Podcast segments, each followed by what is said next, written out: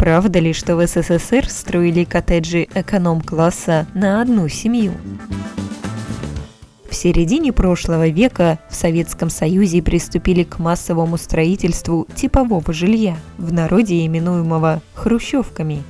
Хотя в тот период умы архитекторов были заняты проектированием типовых пятиэтажек, порой случались и неординарные решения – экспериментальную пластмассовую избушку на одну квартиру в 48 квадратных метров построили в 1961 году в Ленинграде на Торжковской улице.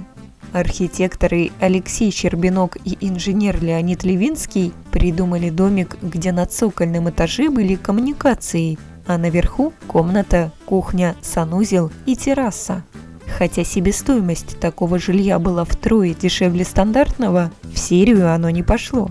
Содержать его было дороже, чем многоквартирные здания. Да и индивидуализм не поощрялся.